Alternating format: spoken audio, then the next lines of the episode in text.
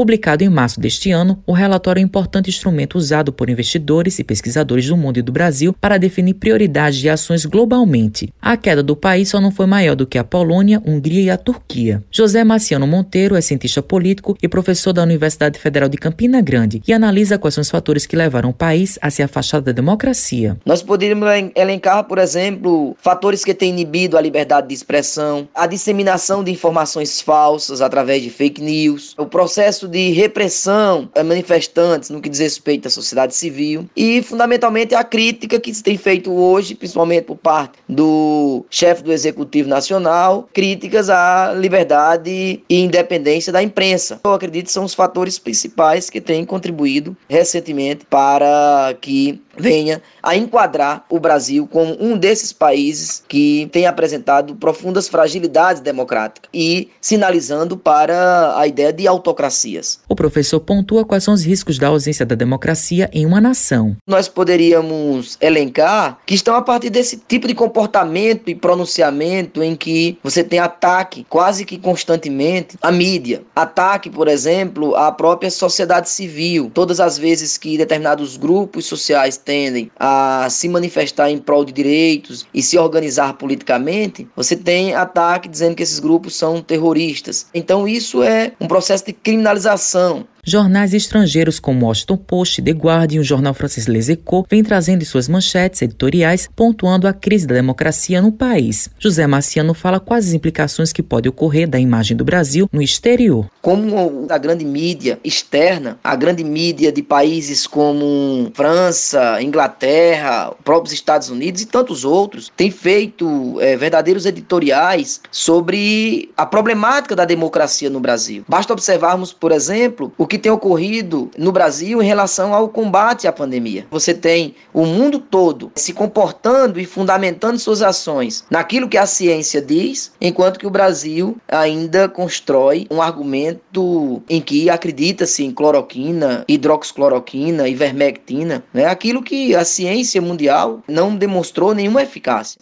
Matheus Silomar para a Rádio Tabajaro, emissora da EPC, empresa praibana de comunicação.